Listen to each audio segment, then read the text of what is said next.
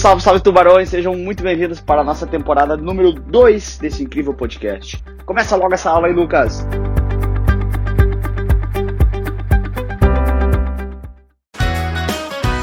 Salve, salve rapaziada, sejam bem-vindos mais uma vez. Estamos aqui para a aula sobre letra de crédito do agronegócio, a famosa LCA. Sejam bem-vindos, estamos ao vivo. Que estúdio hoje, produção? Estúdio F do Projac para essa super aula sobre LCA. Bom, primeira coisa importante é o seguinte: você já, já deve ter visto a aula de LCI. Se você não viu, assista a aula de LCI, porque lá eu detalho bem as etapas, ok? E aqui é igual. A única diferença é que lá na LCI eu tinha o financiamento imobiliário e aquilo era o lastro para emitir uma LCI.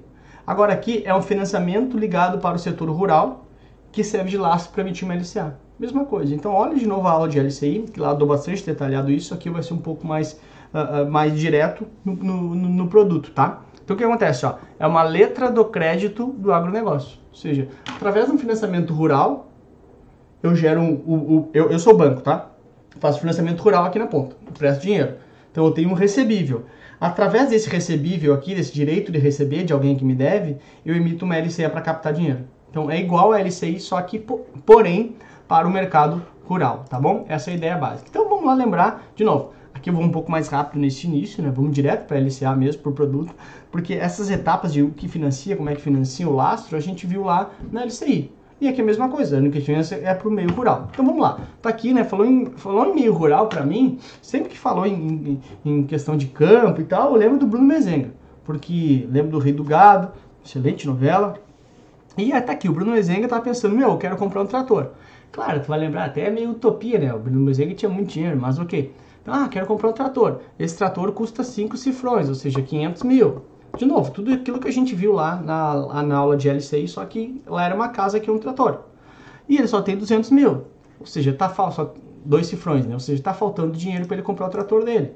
Ok, vamos lá. Então ele chega assim, Banco do Brasil, me empresta 300 mil para eu comprar o trator né? Com 200 mil de capital próprio e 300 mil de financiamento. Aí Bruno Mezenga consegue comprar o tratorzinho dele para botar lá na fazenda dele. Na verdade, até o Bruno Mezenga era o rei do gado, né? Não efetivamente plantava, mas ok.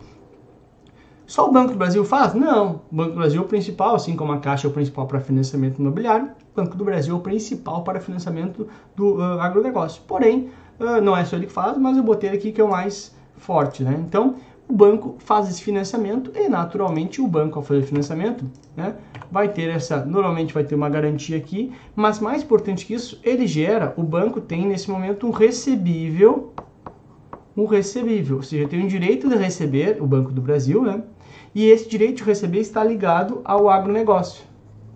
Esse é o lastro para poder emitir uma LCA. Então, lá na LCI, o lastro era o financiamento imobiliário. Aqui na LCA, o lastro, a operação número 1, um, é o financiamento ligado para o agronegócio, para o setor rural. Ok, então o que acontece? Olha só, operação número 1. Um, o banco faz o financiamento e tem este recebível ligado ao mercado agrícola. Tudo aquilo que eu expliquei na LCI com bastante detalhe, né? Aí o que acontece? Etapa número 2. O banco emite então um título, né, uma LCA, lastreado neste recebível agrícola. Então, este recebível agrícola, este recebível agrícola, pera este recebível agrícola nada mais é do que o lastro que o banco utiliza para eh, emitir uma LCA, uma letra de crédito do agronegócio, que é lastreado no crédito para o agronegócio. Assim como a LCA era lastreado no crédito habitacional, no crédito imobiliário. Mesma coisa, ok? E aí, então, aqui, esse investidor vai comprar essa LCA 300 mil e ele sabe que ele está de alguma forma fomentando o mercado uh, agrícola do agronegócio do nosso país, tá? Aí chegamos aqui nas questões importantes, né?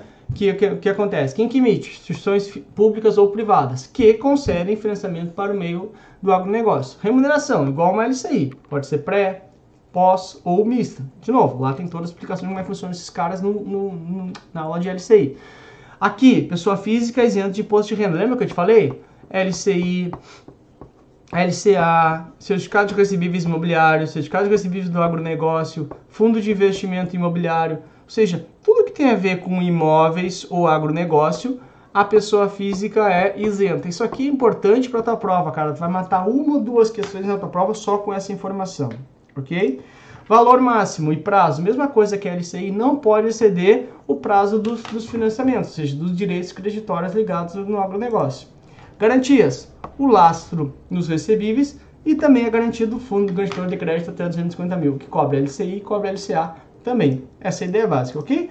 Então vamos direto aí para nossa. De novo, toda essa etapa de passo, etapa 1, como o financiamento e tal, tem bem detalhado lá na aula de LCI. Como aqui é igual, só muda o tipo de título, eu já fui um pouco mais rápido, tudo bem? Para a gente ganhar tempo, né? Então vamos lá. São títulos que possuem isenção de imposto de renda para aplicações realizadas por pessoa física.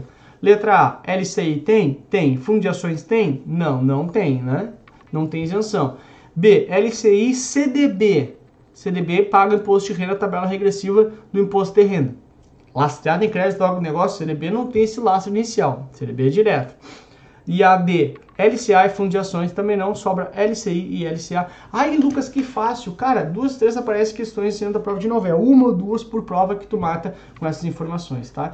Eu sempre digo o seguinte, as questões difíceis a gente vai errar, vai acontecer de tu não vai gabaritar a prova. Agora, essas fáceis tu tem que matar, não pode, putz, meu, desperdiçar a chance assim, tá? Então, obviamente, LCI e LCA é o teu gabarito, gabarito oficial desta questão, também desta question, tá bom? Espero então na próxima aula, lembrando que, ai Lucas, eu fiquei com dúvida. Assiste de novo a aula, se continuar as suas dúvidas, está aqui. Todas as minhas redes sociais, contatos para você falar comigo, certamente Uh, tem de alguma forma eu vou conseguir te ajudar. Lembrando que tem meu canal no YouTube que você pode se inscrever. Aliás, se inscreva lá para receber muita informação adicional com relação às suas aulas, tá bom? Beijo para você, até a próxima aula. Tchau! Muito obrigado por ter ouvido esse podcast. Espero que tenha sido bastante legal para você. Te espero nas minhas redes sociais com muito mais conteúdo. Tamo junto, galera. Bora pra cima virar tubarão.